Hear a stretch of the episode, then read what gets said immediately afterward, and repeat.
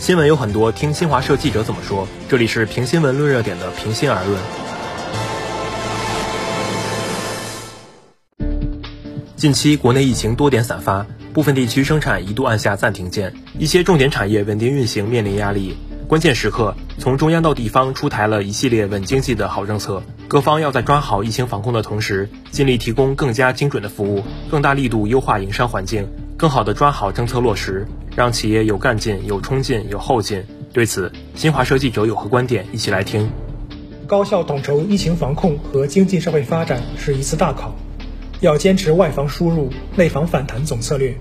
动态清零总方针不动摇、不放松。慎终如始抓好疫情防控工作，与此同时，让政策更发力，要稳定企业生产经营，更好激发市场主体活力。在中央出台大力度稳经济政策下，各地也在加快行动。北京今年四月推出帮扶企业十八条措施，建立了稳定产业链供应链协调机制；上海建立了重点企业白名单制度，有序推进工业企业复工复产。深圳搭建起多层次纾困补贴政策体系，减轻市场主体负担。各地近期纷纷出招，让纾困政策更快直达市场主体，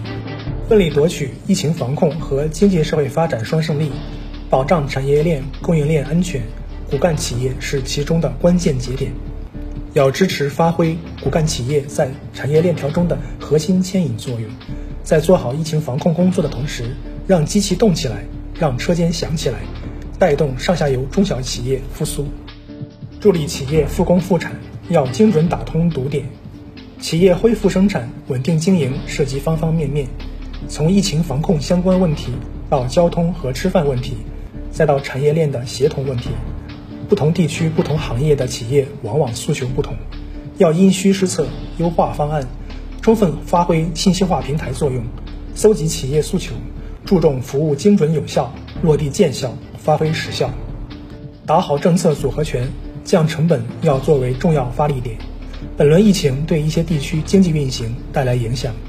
部分行业企业，特别是一些中小微企业，生产经营面临不少困难。缓缴或减免社会保险费，缓缴或降低住房公积金，实施失业保险稳岗返还政策。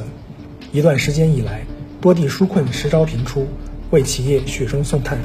高效统筹疫情防控与经济社会发展，努力用最小的代价实现最大的防控效果，最大限度减少疫情对经济社会发展的影响。各地各部门要以钉钉子精神狠抓落实，把好政策化作真效果。在做好疫情防控前提下，要多一些主动服务、上门服务，为企业带来更多获得感。